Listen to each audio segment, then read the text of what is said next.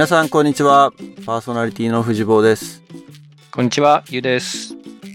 前回に引き続きゲストはむっちゃんです。こんにちは、むっちゃんです。どうも、むっちゃんです。えーと、前回ちょっとまあ途中で切れちゃった感じはあったんだけれども、まあ引き続きインドでの駐在生活というか、海外生活のお話を今日聞いていきたいなと思うんですが、はい。前回のその最後のところで、まあ僕がシリコンバレーで仕事してる上で、まあインド人の同僚はいっぱいいるんだけれども、その辺のことをちょっとむっちゃんも聞いてみたいっていう話があったんだけれども、はい。どういったところでなんか気になってるというか、逆にまあ俺もだからインドでうん。どういう風にそのアメリカに渡ってくる人たちがいるのかなっていうのはん気になるっちゃ気になるかなそう、あのー、インドの人たちの中で、このアメリカに行く、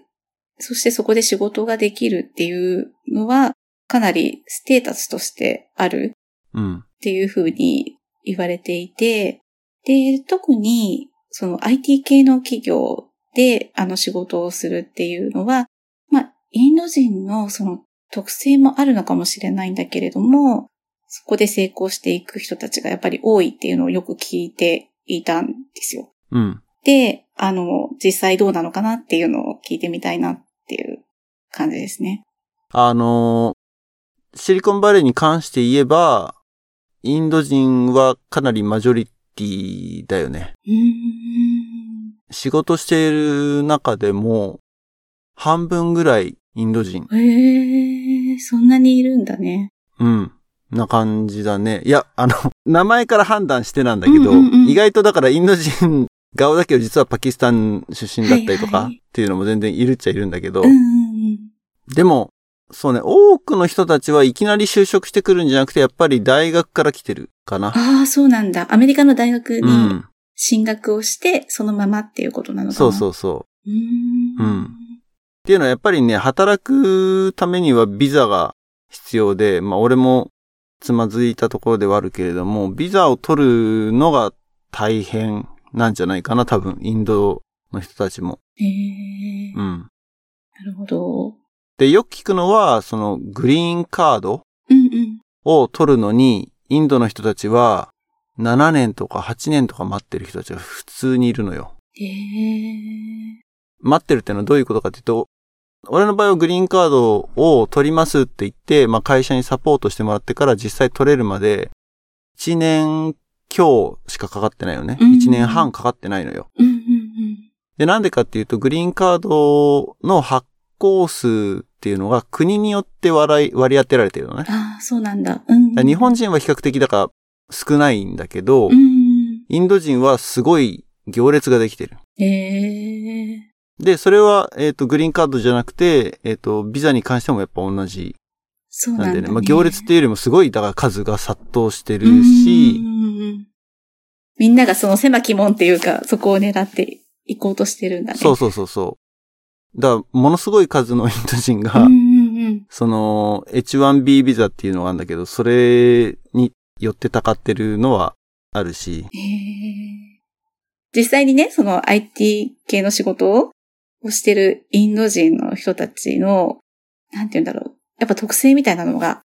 あったりしますか？特性、うん。あのね、インド人って、やっぱりこの数字に強いとか、数学が強いとか、うん、その、あとは記憶力が良いとかって、実際言われてたりしたんだけれども、本当にそうだなって思うことも結構あったので、あの、そういうインド人だから、そういうところが強みとしてあるのかなって思ってる部分があるのね。あの、実際、目の当たりって言っても、その、私が目の当たりにする人たちっていうのは、あの、生活に密着してるドライバーさんだったり、お店でレジ打ってるような男の人だったりとかって、そういう人たちが多いから、実際に仕事をしてる人はあんまりこう見かけてないんだけれども、そういう人たちですら、この数学とかこの記憶力とかすごいいいなって思ってたところがあって。そういう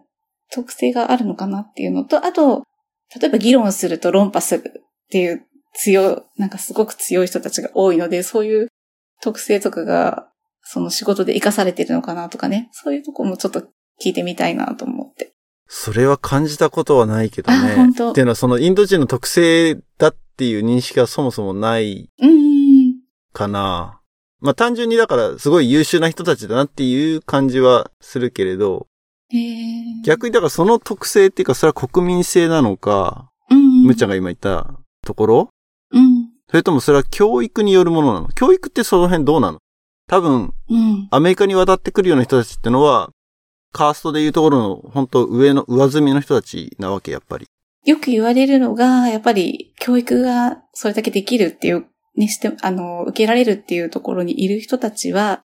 まあ、あの、実際恵まれてる人が多くって、さらに海外に出るとなると、多分その、ご両親とかも意識が高くてっていう人たちが多いうん。だと思うので、そういう学校にまず入っているんだろうなとは思うんだけれども、ただ、小学校とか中学校の教育がどこまでそういうことをしているかっていうと、なんかそこまで厳しい教育を受けてるっていう印象は私が聞いた中ではなくって、うん。うちはインターに幼稚園年代から入れていたんだけれども、やっぱりそういうところでもそんなにこう、日本でいうところの、こう、しっかり勉強勉強みたいな感じではなかったので、意外とそんなにきつくないのかな、あの、きっちり勉強していくっていうタイプではないのかなと思ってはいた。けど、ただ、えっ、と、その大学に入るっていうところになると、日本の大学受験の勉強、もしくはそれ以上に勉強をしなくちゃいけない。その記憶をするとか、うんきっちり勉強しないと入れないっていうのは聞いていたので、まあ大学に入る段階、でもそこが海外になってしまってるとどうなんだろうっていうところがまたあるので、ちょっと私も詳しくわからないんだけれども、それなりにこの意識が高い人たちがおそらくアメリカに行ってるんだろうなっていうのは思ううん。な。まあそこは間違いなさそうだよね。うん。で、あともう一つは、例えば、そこまで家が裕福でなくてっていう人たちの中で、もう一族の中ですごい優秀な子が出ると、それこそ、インドでいう IIT とかって大学があるんだけれども、そういう大学はもう無償なんだよね。うん。でも、もうそこに入ったら、大学とか、その先の会社に入るっていうところは保証されてるって言われていて、で、そこに入るために、もう家族中で応援する。うん。で、家族が働いてその子に、が勉強できるような環境にするっていうぐらい熱い人たちというかそういう人たちもいるって言って、で、そこもやっぱり、それまで家族、なんて言うんだろう、インドの、それこそカーストで職業が決まっているって言われてるんだけれども、なぜか IT だけは最近のものなので、カーストと職業が結びついてないから、うん。カーストを外れて、その IT 系の企業とかに就職ができる。で、かつ、それがもうサクセスストーリーみたいな感じで、家族なり一族なりがその収入を得てハッピーになれるみたいな、そういう風に考えられているところはあるみたい。なるほどね。それ、ちょっとすごい合点がいった点が一個あって。あ、本当？あの、まあ、そのね、社員の名前ってのがあるじゃない。うんうん。で、普段仕事してる中で呼んでる名前と、えっ、と、本名とってのが、だいぶこう違う人ってのがいるのね。うん。で、本名は、社内のシステム上ではちゃんと見えるところがあるわけよ。うん。で、それはすごく長いのね。私の名前ってなんか、めちゃめちゃ長いんだけど。長いよね。うん、うん。で、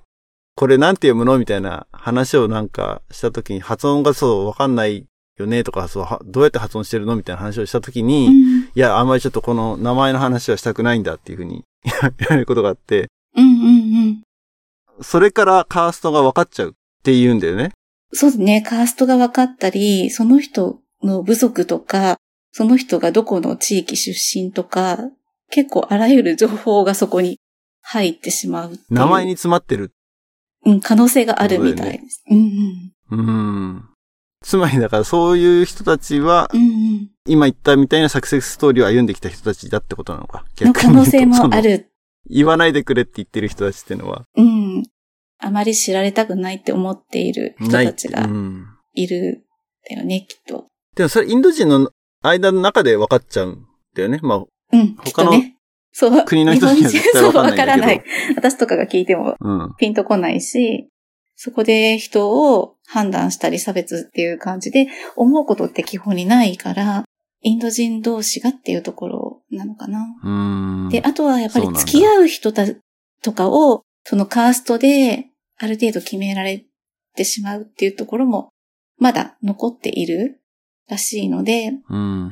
まあ私が言ってたデリーとかそのあたりは、だいぶ変わってきてるっていう話なんだけれども、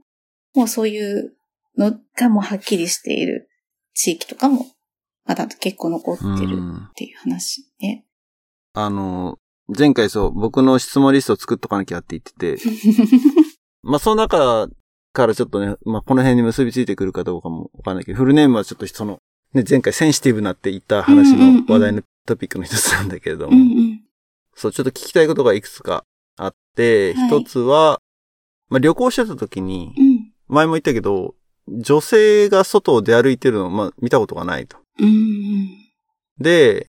うんと、そのインドを旅行した時の電車のチケットとかの手配をしてくれたエージェントの人が、うん。にその質問したら、インドの人は、その、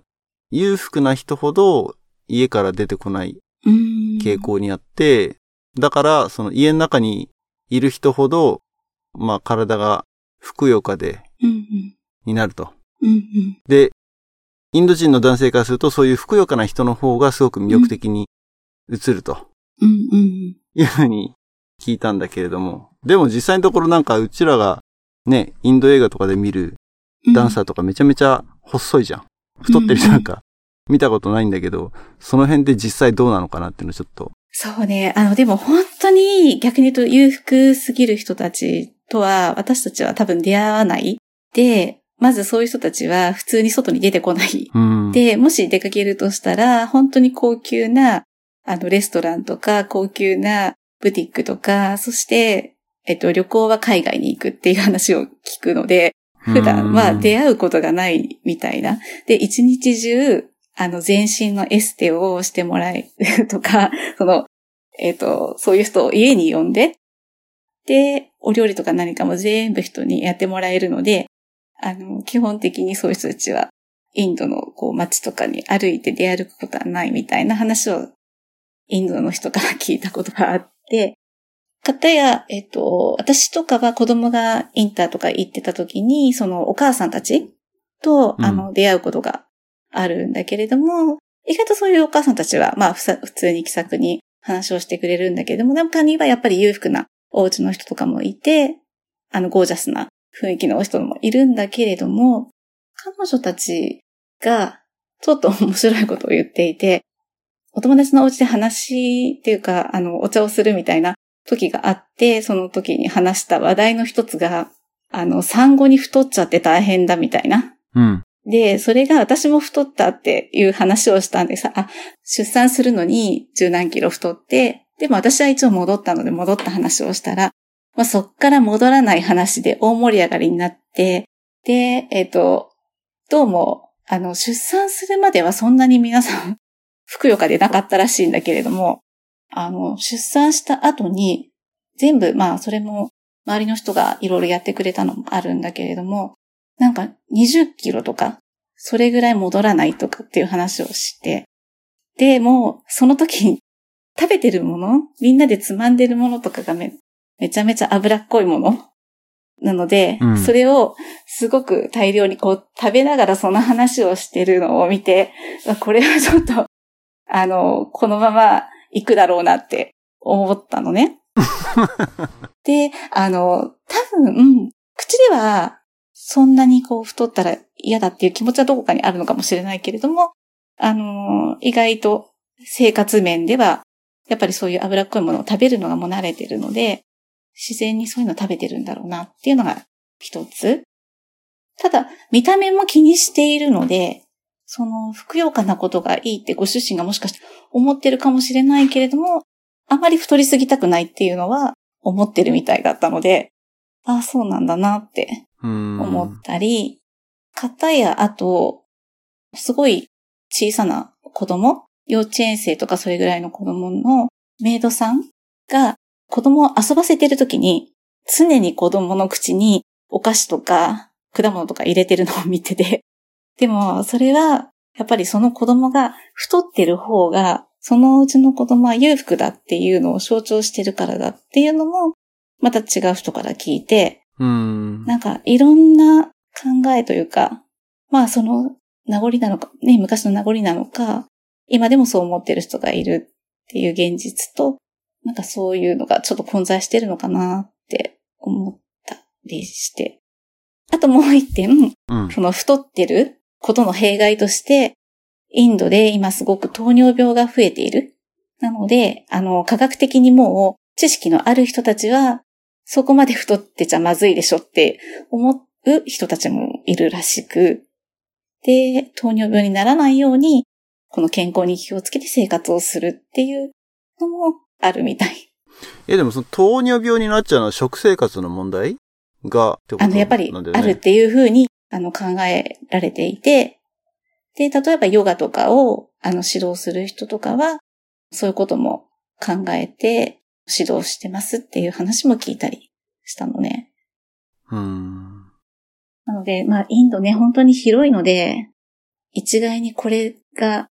インドだっていうのがないんだけれども、だからいろんな人がいて、いろんな、まだ慣習が残っててっていうことなのかなっていう感じですかね。うん。いや、でも、インドとして一概に言えるのはさ、カレー王国じゃない、はいはいはい。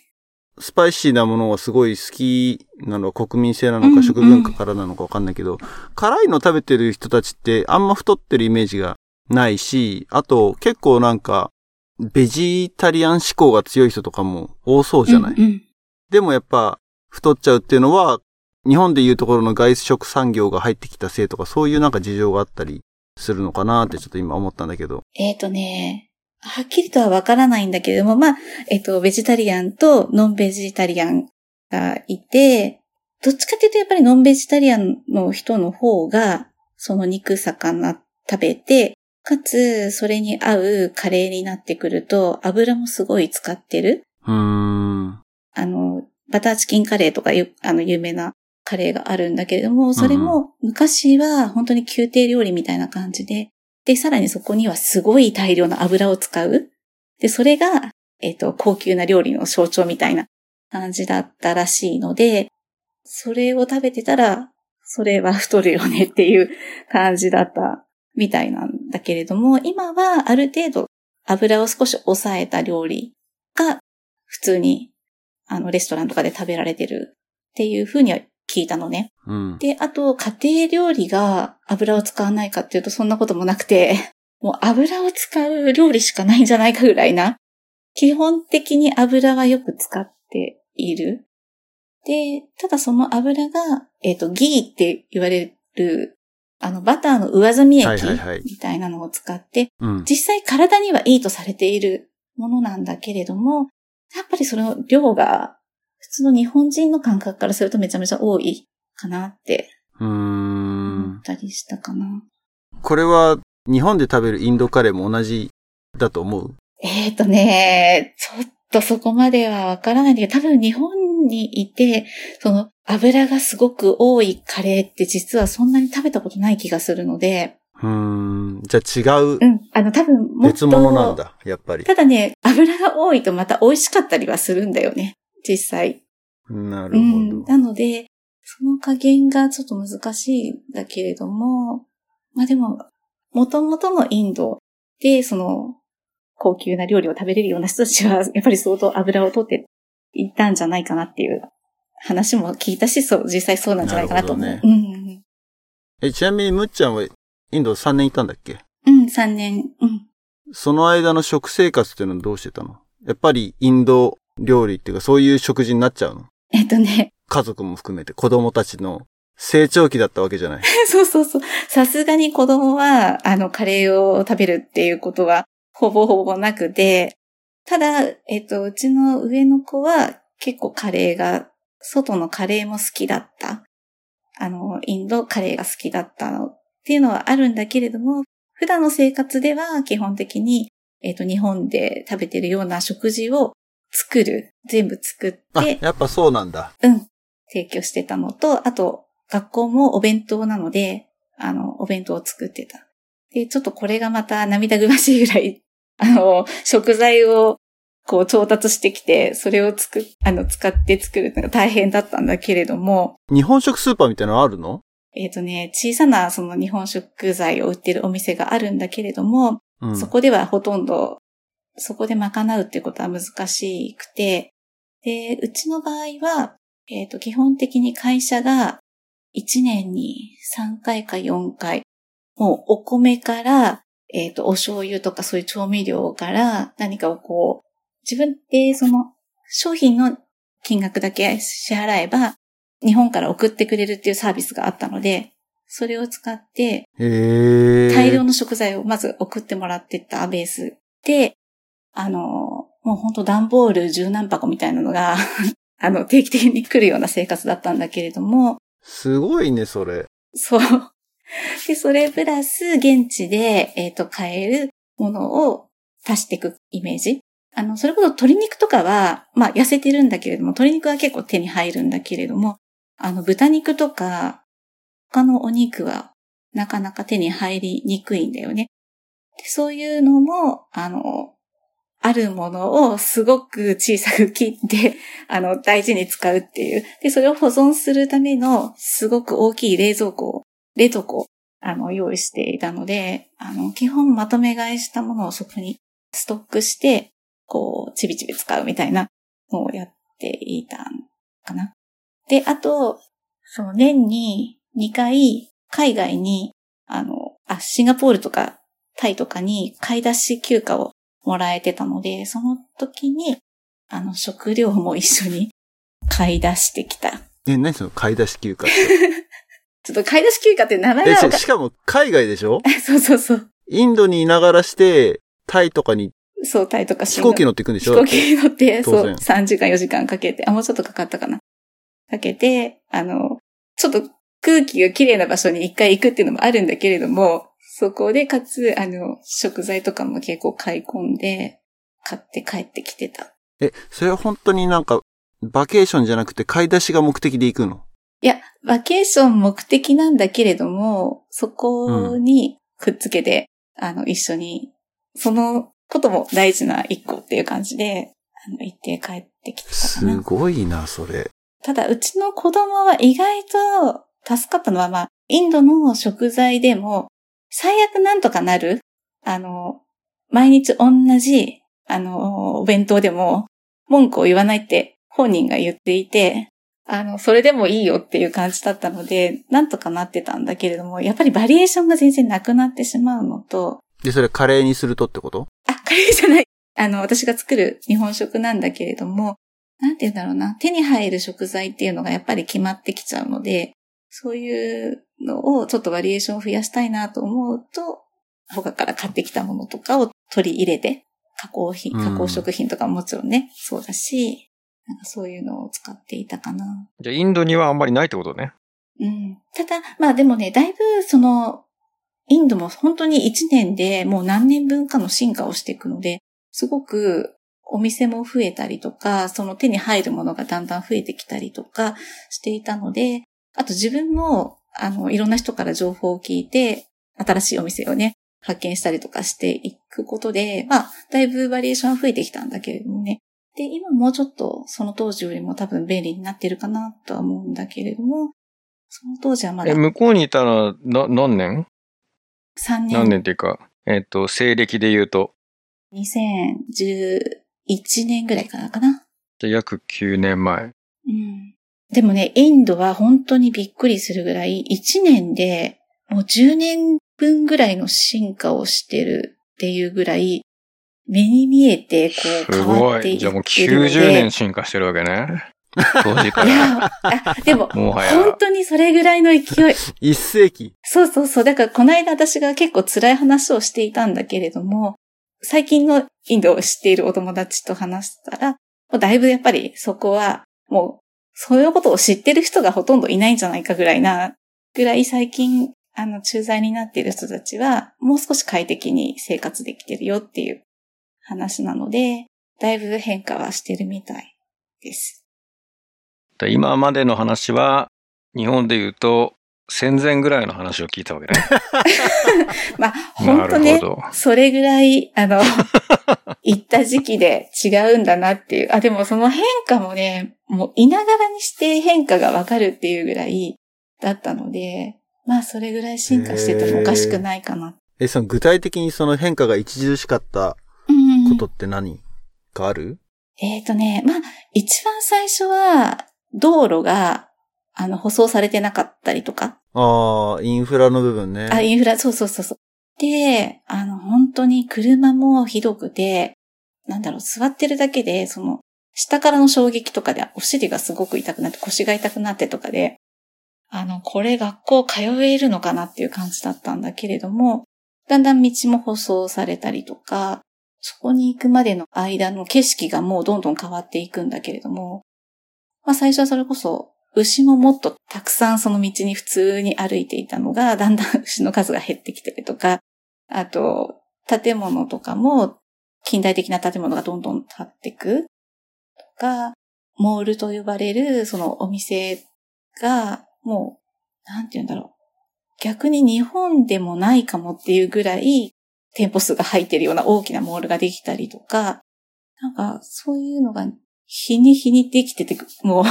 ウコのたけのこじゃないけれども、なんか、どんどんできていくっていうのを見て、本当に変化してるなっていうのを感じたかな。超高度成長時代に立ち会ったわけだよね。ねえ、だから、でも、まだまだそれが続いてて、今に至るっていうことを聞くので、2011年から何年までいたの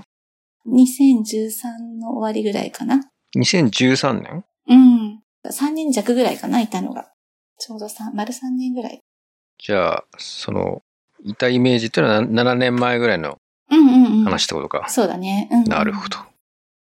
えっ、と、換算する70年前か。なるほ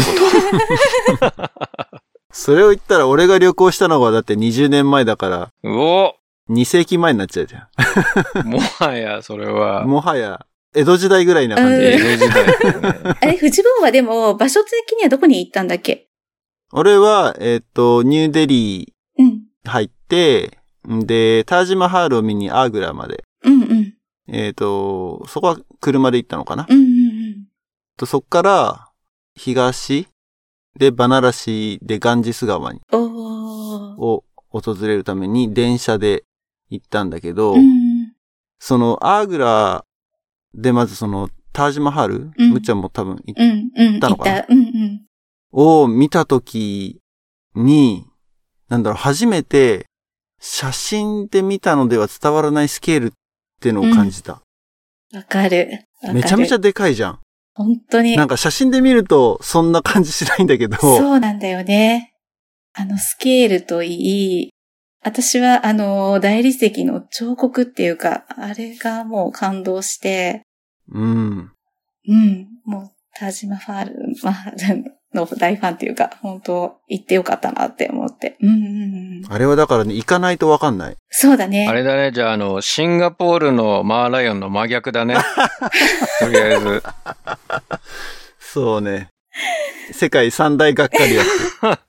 まあ、でも私、マーライオンはまあ、あの、そんなにがっかりじゃなかったけどね。あの、実際。いや、多分それは、うん。大きい方のマーライオンを見てんの。多分、俺が多分富士坊とかと一緒にほら、あの、タイ、マレーシア、シンガポールに旅した98うん年当時は、ほんとちっちゃいマーライオン。うん。レプリカ？みたいな。あ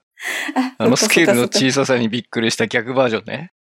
そっかなるほど、全然。例えが難しかったけど。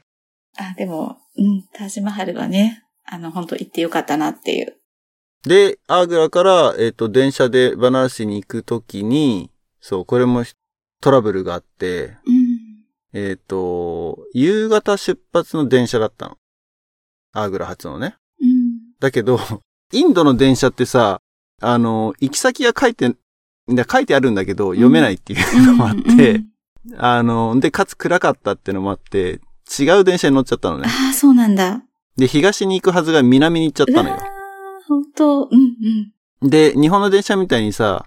一駅の間隔が短くないからさ、一回乗っちゃうともう1時間ぐらい止まんないんだよね、次の駅まで。で、地図を一生懸命見ながら、で、かつ、夕方出発だったからもう降りても真夜中とかええー、だし、すすごい。それで、どうするかって、まず違う電車に乗ったってのに、最初気づいてなかったのう。んうんうん。で、一応その指定席だったから、切符を持って自分の、えっ、と、何？その寝台車みたいな感じのとこね。うん。うん。ロットに行ったらば、えっ、と、人がいたと。うん。先に乗ってる人がいて、いや、お前なんでここにいるんだみたいな。俺のチケットこれなんだけどって言って、チケット見せ合ったら、自分が違う電車に乗ってるってことが判明して。で、同じようなトラブルに陥ってるベルギー人がそこにいて。ちょうどね、隣にいて、いや、俺もバナナしに行こうと思ってたんだけど、つって、うん。違う電車に乗ったみたいだね、俺らみたいな話をして、じゃあ一緒にバナナ市まで行こう、つって。ええー。で、彼とだからそう、ベルギー人の彼と一緒に行動できたのはすごくラッキーだったんだけど、うんうんうん、で、地図を見ながら、かつ、その、電車に乗っているインド人に聞きながら、ここで降りれば、あの、こっちの電車に乗り換えて、もともと行こうとした線路に戻れるみたいなええー。ので、降りたんだけど、うん。降りた駅もやっぱりね、真っ暗で、うんうん電車本当に来るのかみたいうんな。しかも何時に来るかわかんないみたいなうん。。うんうん。次も来る電車が間違いなくその方向に行くかどうかも何にも確証なかったんだけど、で、そこで駅で寝袋で2時間か3時間ぐらい寝て、ええー。電車来るの待って、で、また夜中に電車乗って、うん。まあ、結果的にはね、無事たどり着けたのよ。ええー。バナナ市に。その、ベルギー人と一緒に。うんうんうん。でも、その、だから1日以上かけて、バナナ市まで行って、で、その時に、そう、結構びっくりしたのが、電車の中でさ、車両と車両の間に立って、木の棒を口に、こうあ、ザクザクザクザクやってる人たちがいっぱいいたのよ。はいはい。で、この人たち一体何やってんだろうって。思ったら、どうもなんか歯を磨いてる風だったのね。で、この木の先をガシガシガシガシ奥歯で噛んで、うん。で、自分でその歯ブラシを作って、ブラシにして、ブラシ状にして、こう、歯を磨いてるのを見て、なんだこのワイルドさはみたいな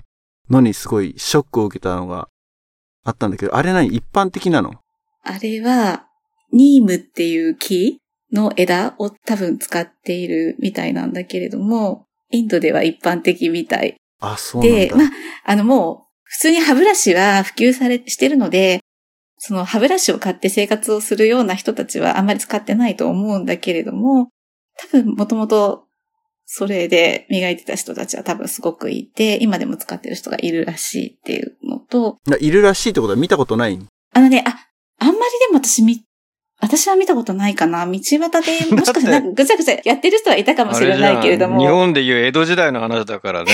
今、着物着てる人が道歩いてるんですかみたいな質問なうんん、ででももしかしたらそのね、電車に乗ってるっていう状況で、やっぱり歯を磨いてるっていうことは、うん。あの、ね、やっぱ長距離だから、そういう人がいたのかなっていう感じがするので、私はそういう場面にはちょっと出会ってないんだけれども、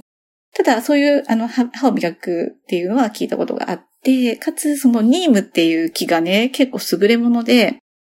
インドでは、あの、お家がある人はそのお家の庭にニームの木を必ず植えるっていうのがあるらしいんだよね。で、すごく、あの、抗菌作用とか、虫除けの効果とか、なんかすごくいろんな効果があって、その木は優れてるみたいなんですよ。で、あ、の、私のお友達のお子さんで、体にすごい湿疹ができた時に、そこのドライバーさんがニームのあの葉っぱを煎じて、その汁をつけるといいよっていうのを教えてもらったっていうの。それをつけたら治ったっていう話とかもあったり、実際そのニームが入ってる、あの、洗顔用の石鹸とかを私はインドにいるときすごい愛用していて、すごくなんか、あの、スッキリするし、若干その肌にいいような気がしたので、私は向こうにいる間結構ニームを愛用してました。あ、そうなんだ。ニームはじゃあ、なんだろう、笹みたいな感じ？笹？庭にそうね。ある意味そう植えかもね。たら育ちやすいみたいな。で、さっきの電車にいた人たちは、うん。ニームを買ったとかじゃなくて、どっかそこら辺にあるそうニームそうそう。の木を絶対そういやだと。いやいや、うんそれはね、電車の中で売ってるの。あ、売ってたの？あ、そうなんだ。売ってるんだ。あ、それはちょっと売ってる知らなかった。人が、へー、そうあの、インドの電車ってさ、チャイとかさ、コーヒーとかをうんうんうんずっとこう、電車の中でチャイチャイとか言いながらさ、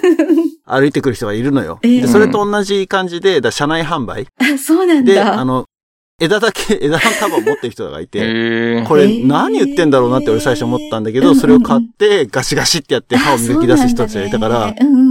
これすげえって思ったのよね。そう。だからその歯ブラシになる用のミームの枝が売られてた。売ってんだね。うん。だからそれ江戸時代の話だからね。江戸時まあ代。の、多分、電車に乗ってなかったら道端にあると思う。結構どこにでも生えてるものなので。もしかしてでもその、あれかな、歯磨き用になんか、うまく加工してるのかな？まあ、加工してるようには見えなかったけどね。ただまあ、あの、綺麗にサイズが揃ってたっていうか、持ちやすいサイズになってた感じ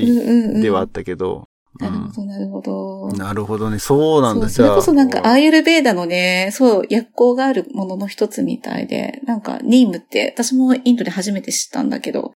かなり優れたものみたい。うーん。薬草だね、でもね、そうやって聞くとね。そうだね、うん薬草っていうか、木、うん、その木？まあ、木だから、そうじゃないけど。薬木？うんうんうん。薬、薬学。すごいね、でも。自然、自然派歯ブラシ。本当だね。で、それが、なんか、普通の歯ブラシよりも実は体にはいいとかね、そういうことかもしれないけどね。でも痛そうだなって思ったよ。木だからね、そうは言っても。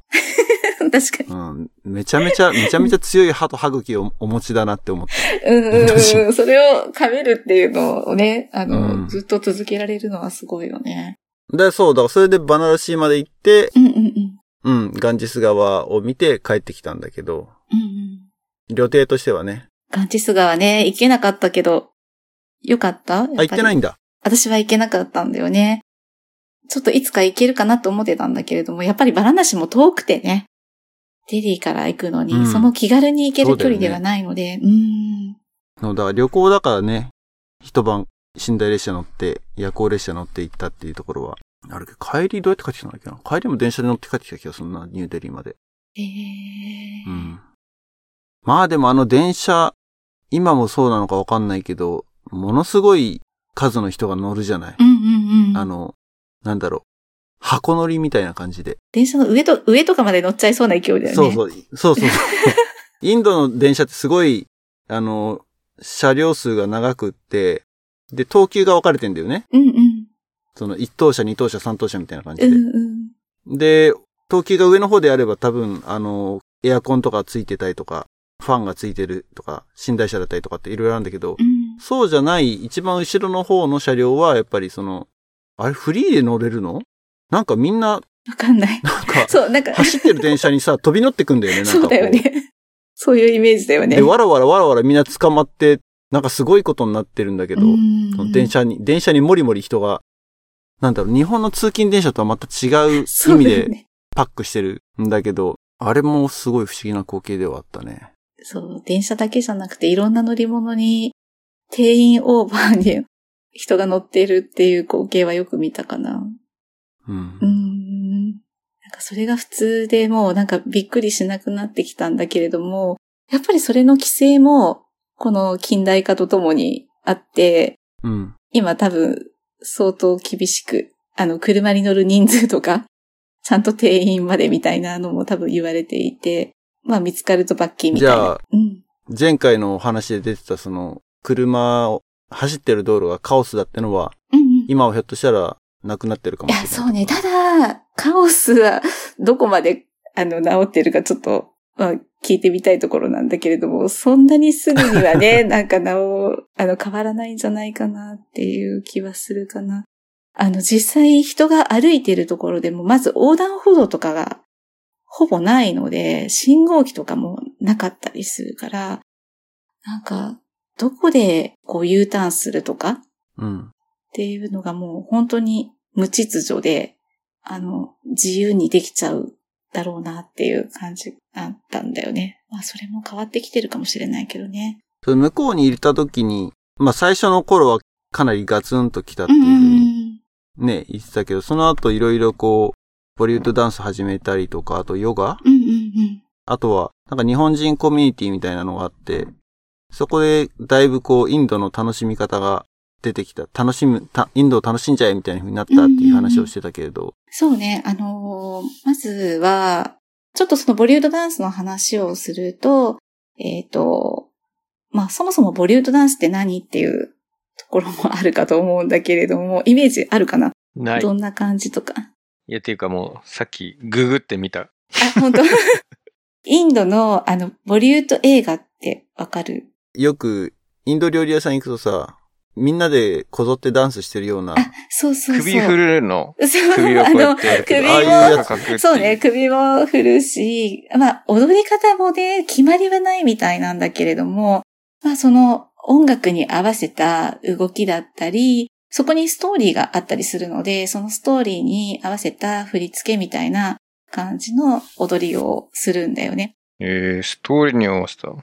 ストーリーに合わせたってなんだっけ？あの、ハワイのフラダンスみたいな感じ？えっ、とね、そうね、フラともちょっと違うのかあな。ちょっとの、フラダンスは、風とか太陽とか、その動きに意味があるって。はいはいはい。そうね。でも多分、ボリュードダンスには、あの、深い意味があるというよりも、あの、まあ、その音楽に合わせてまず楽しんで踊ろうっていうのが多分ベースにあり、かつ、その、踊っている人たちが、そのストーリーがある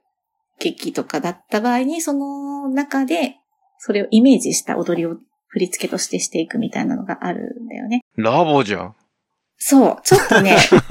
ちょっと楽しかったのは、あの、決まりがなないというか、まあ、ベースはちゃんと踊り方があるし、先生がこういう風に踊ろうっていう決めたのをみんなが真似して踊るっていうのはベースにあるんだけれども、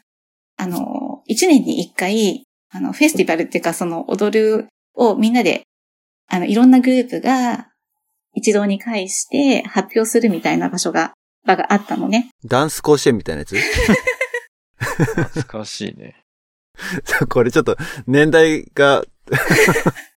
話がわかる年代じゃないと悪いか。ダンス甲子園。うんうん。あの、それに近いものあるんだけど、一応同じ、えっ、と、グループの、なんていうの、その、トップの人がいて、その人が、あの、教えてる生徒さんたちのグループ、みんなが出てきて、みんなで踊りをそこで披露するっていう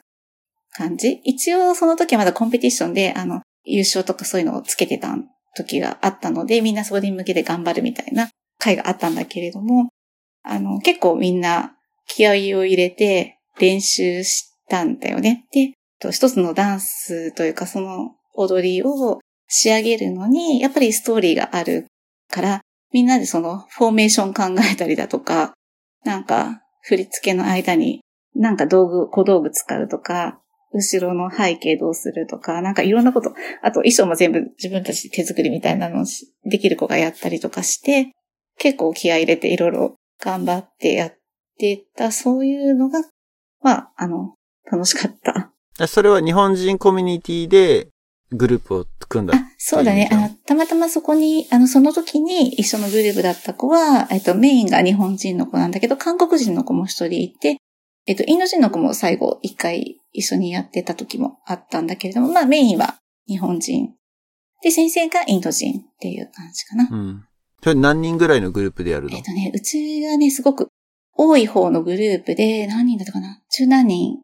なんかそれこそ、うん駐在だから、入ってきたり出たりとかがもう、すごく多いので、常に何人っていうのはないんだけれども、10人から20人の間だったかな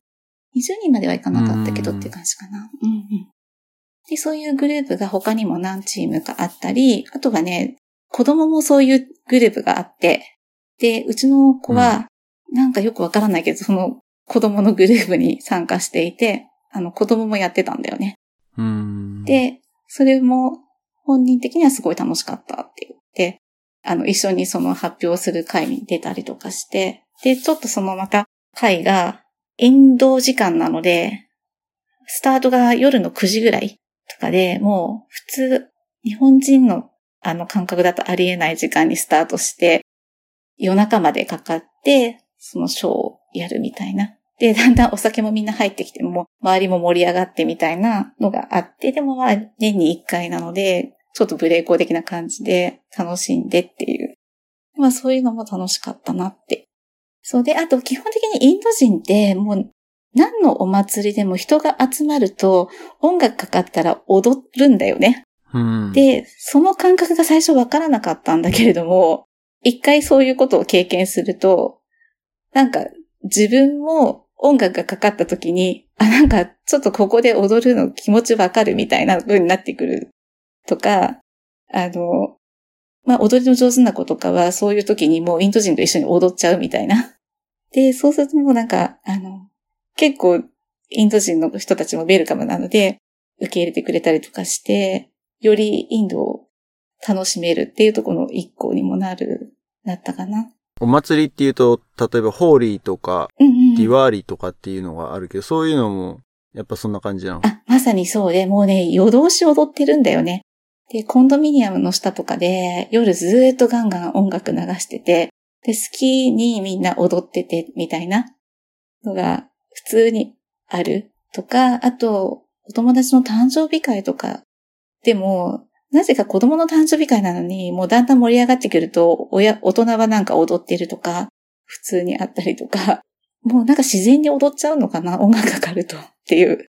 でも、もしかしたらインドって普段の生活が大変だったり、なんかそういうのがあるのを、この踊ったりとかそういう無になれる時間を経験することで、もしかしたらまた普通の日常に戻れるようになってんのかなとか、後では思ったりして、自分もそこで楽しめたり、逆にこう辛いこととかあんまり考えなくなる、なったり、その時間はもう全然考えないので、そういう時間を持つことで、結構リフレッシュして、なんか日常、まあ頑張ろうかみたいな感じにもしかしたらなってたかなって、後で思ったりしてます。晴れの日と、ね、日常と非日常があって、そういう感じでね。そう、はじめね、行ったばっかりの時はそういうことをしている日本人の人のことを本当にすごいと思ってたけど、逆にもうそういうのも、なんか、格好つけるとかそうじゃなくって、もう飛び込んでやってみる？なんか恥も外部も全部捨ててもなんかやってみると逆の世界が見えてやっぱ楽しかったなって。なんかそれ、初めてテーマ活動を見た時と似てる感じがするよね。うん。でもね、本当でもそういうことだよね、と思ったりする。なんか基本的に、その、自分が初めてね、あの、海外中学生で行った時とかも、やっぱり同じような感じで、やってみて、失敗してもいいからやってみて、当たって砕けろじゃないけどね、やってみて、なんか世界が見えてくるっていうのはあったので、まあそこに、そんなに躊躇はなかったんだけどね、なんかやってみるって大事だなって、大人になってからも、うん。あんまりこう躊躇しないで、とりあえず飛び込んでみる。で、逆にインドだから、もう失敗してもいいやっていう気持ちがより強くて、なんか何でもやってみようっていう気持ちにその辺から結構なってたかな。そのじゃあ日本人コミュニティの人たちもなんかそ共通してそういうような感覚があった？そうだね。まあ、実際一緒に活動していたようなお友達は、たまたまなのか、まあみんなが一歩踏み出してみて楽しかったって思ってるのか、ちょっとわからないけれども、でも、まあ、バイタリティのある人たちが多かったのは実際そうだなと思って、あのみんないろんなバックグラウンドとかね、あの過去、例えば仕事だったりとかでもいろんなことをしている人たちが集まってきて、それぞれ個性があるじゃない？で、なんかそういうのも持ち寄りつつ、で、なんか、意外と海外に出てから、私はもともとなんか、やっぱりいろんな人と接するの全然大丈夫だけれども、日本人コミュニティでも会う人会わない人とかってやっぱりいたりするはずなんだけれども、意外とみんなそこで、なんていうんだ、助け合いの精神だったり、うん。みんなを受け入れるっていう気持ちが強い人たちが多くって、常に気持ちよい感じで、あの、過ごせてたし、あの、助け合ってたなっていう感じがする。でもそれはもしかしたらインドの生活が大変だったから、自然にそうなったのかもしれなくて。うーん、なんかそんな気はするようね。ん。うん。いや、お うちはそうじゃないんだけど、やっぱこのね、シリコンバレーとかも駐在で来る人が多いから、うーん。中妻コミュニティ的なものはあるらしいんだよね。ん。で、そこでやっぱり、あの、おつぼねさんみたいな人がいたりとか、なんか、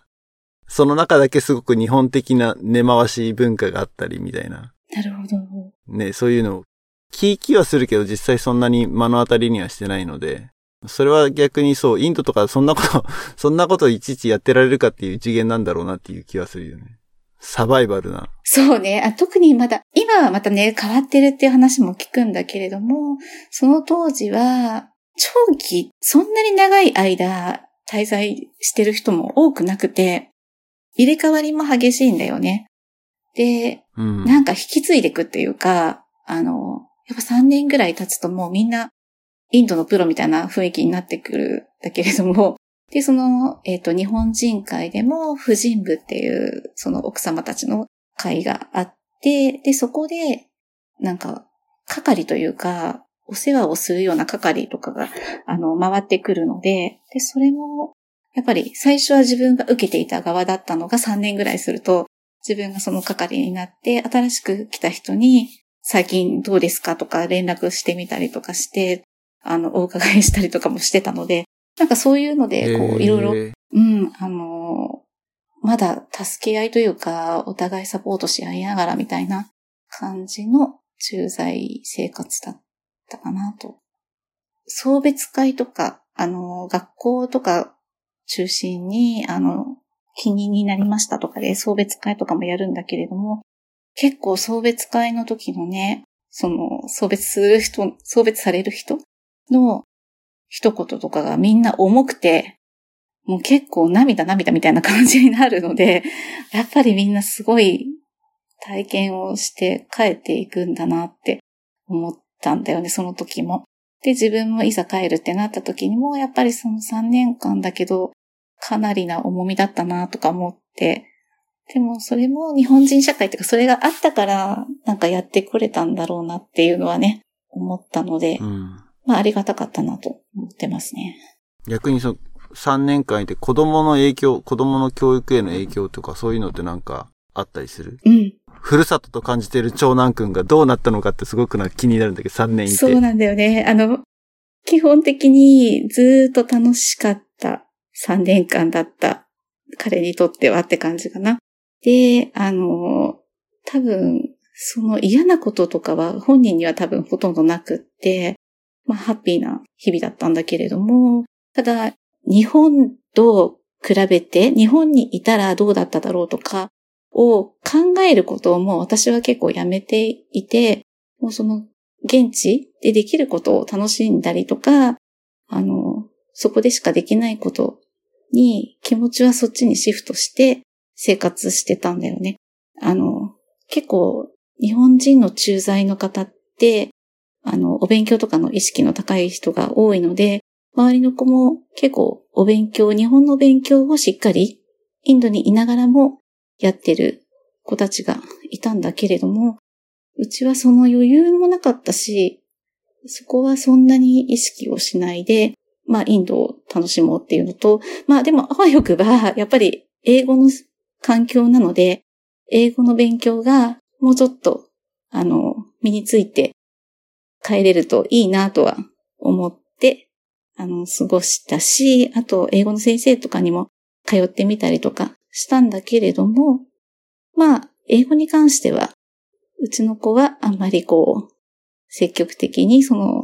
身につけようっていう気にはならなかったのと、そんなに身にはつかなかったですって感じかな。それ二人とも？下の子も？下の子は、えっ、とね、その2歳、あ3歳、3歳で、えっ、と、インターに、インターの幼稚園に入ったんだけれども、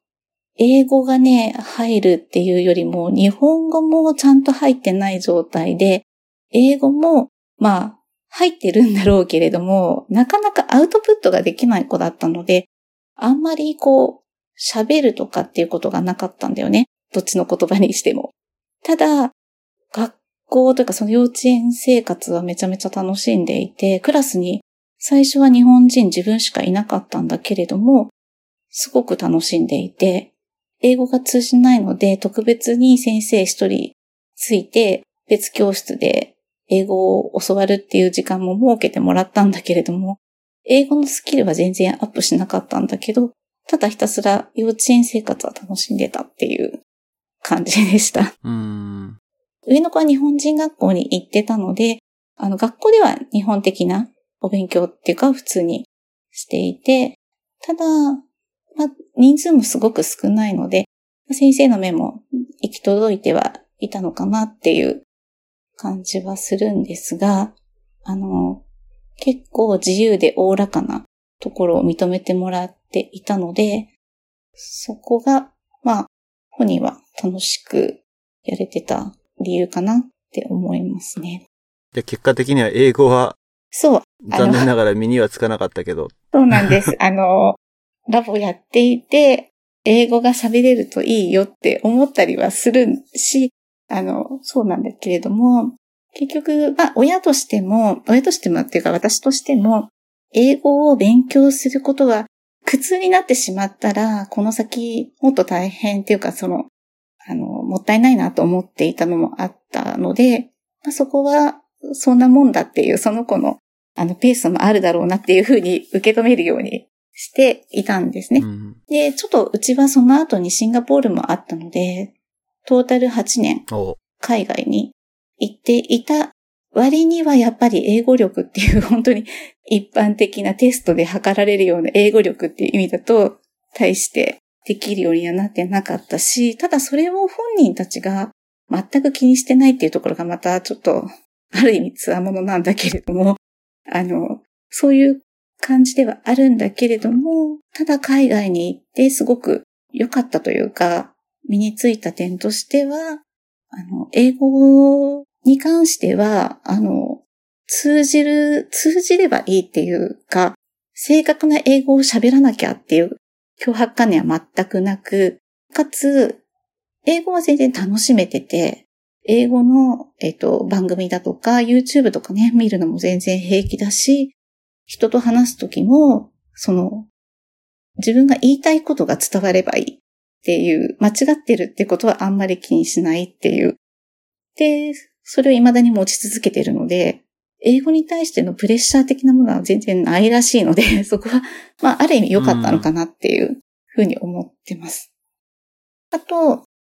海外に行って、あの、いろんな文化、多文化とか、多様性とかっていうところをね、身につけてくれたのが一番大きかったので、まあ、英語っていうところに絞り切らずに経験できたことは大きかったかなと思いますね。で、それが私の中ではラボに結構通じてるかなと思っていて、あの、もちろん英語が喋れたり、使えたりした方がいいとは思うんだけれども、その、正確な英語を喋れないから、そのコミュニケーションができないってなってしまうのが一番もったいないので、なんかそこは自然に クリアしていて、あの、今逆に英語を使う環境に行きたいって思ってるみたいなので、そういう気持ちがまだ持ち続けられてるところが、まあ、結果良かったかなと思ってますね。で、そのやっぱ英語力っていうのはね、人それぞれで、本当に堪能な子たちも多かったし、周りに。で、親も熱心で、すごく英語ができるようにして日本に帰ってる人たち多かったのを見てると、ちょっと、はじめ引け目も感じることもあったんだけど、なんか今は、あんまりそれを気にすることは全くない感じで今過ごしてますって感じかな。あれ、7、8年前だからもう今中学生？上が高校生。あ、上高校生か。ううん。ん。そうなんですね。なんか結果的には喋れるようになりそうな気がするけどね。そうやって聞いてるとね。まあその、間違えてもいいっていうのは結構大事っていうか。うんうん。うん。そう、逆にだから藤坊みたいにね、アメリカに行って仕事ができるとか、あの、そういうチャレンジしていける子になってほしいなとは思うので、今の段階で英語が嫌とか、その、きっちりした勉強をしなくちゃいけないから英語が好きになれないとかってなるのだけはちょっともったいないってすごく思ってたから、うんうんうんそれはすごい思う。一応今のところは、そこはクリアしてるかなっていう状況ですね。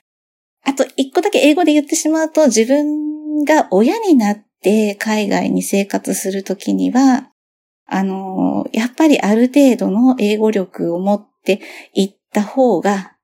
いいなっていうのは思っていて、うん。あの、やっぱりインドみたいなところは誰かに頼りたくても誰も頼れない場面っていうのが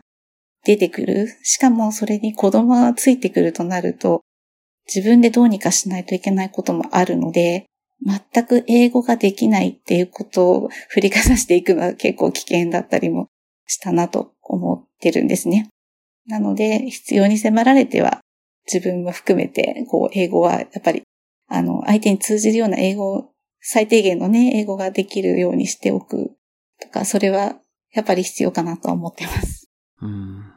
ね、さっきでも話が出てきたけど、インドの後にさらにシンガポールに続いてるうん。わけよ。日本に帰らずにそのままシンガポール。うん、そのまま、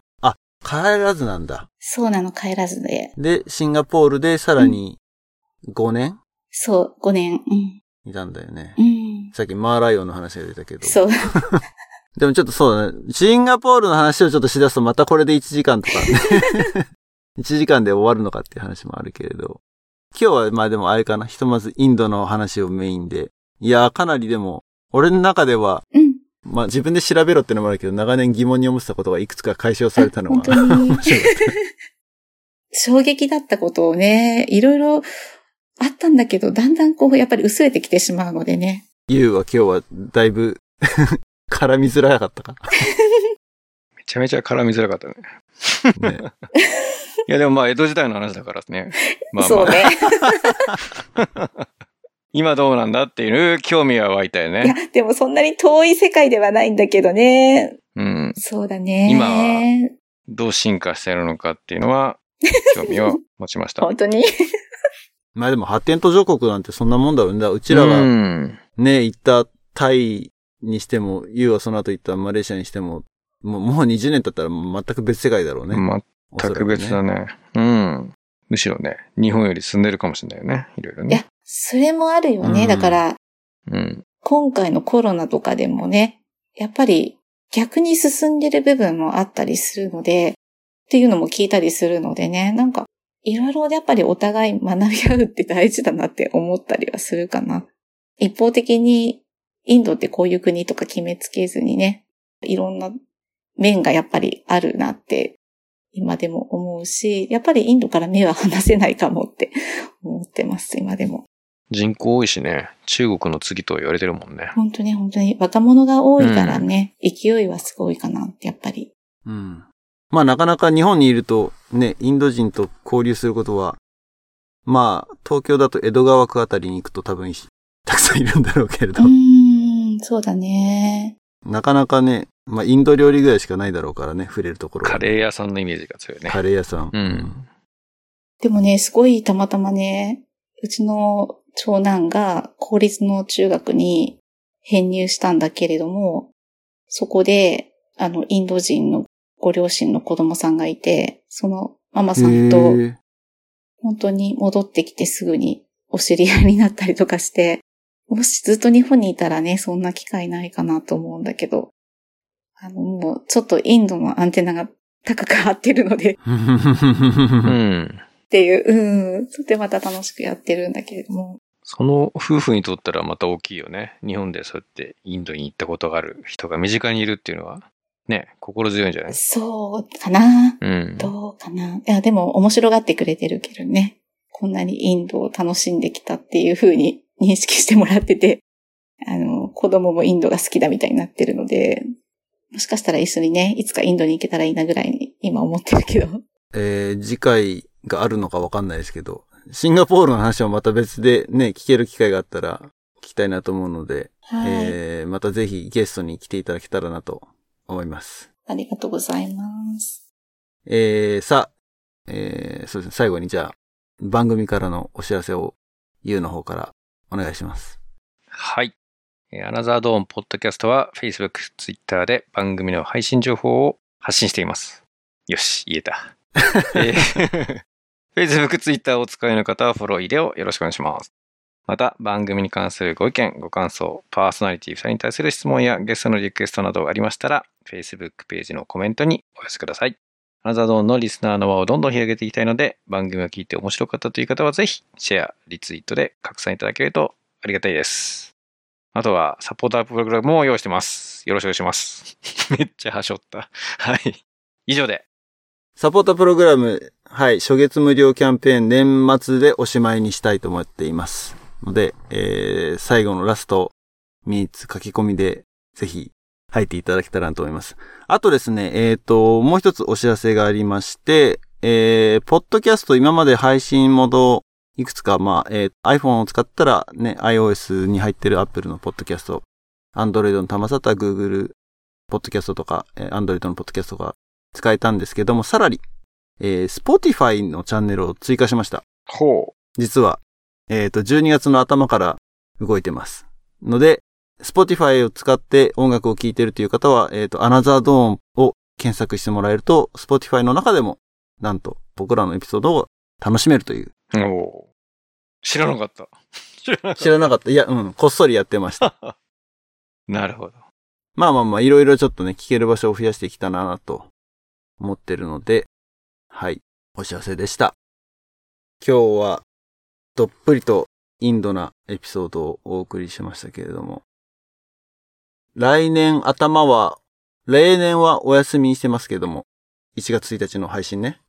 やりましょうかどうしましょうか お休みするやっぱ。ここでその会議。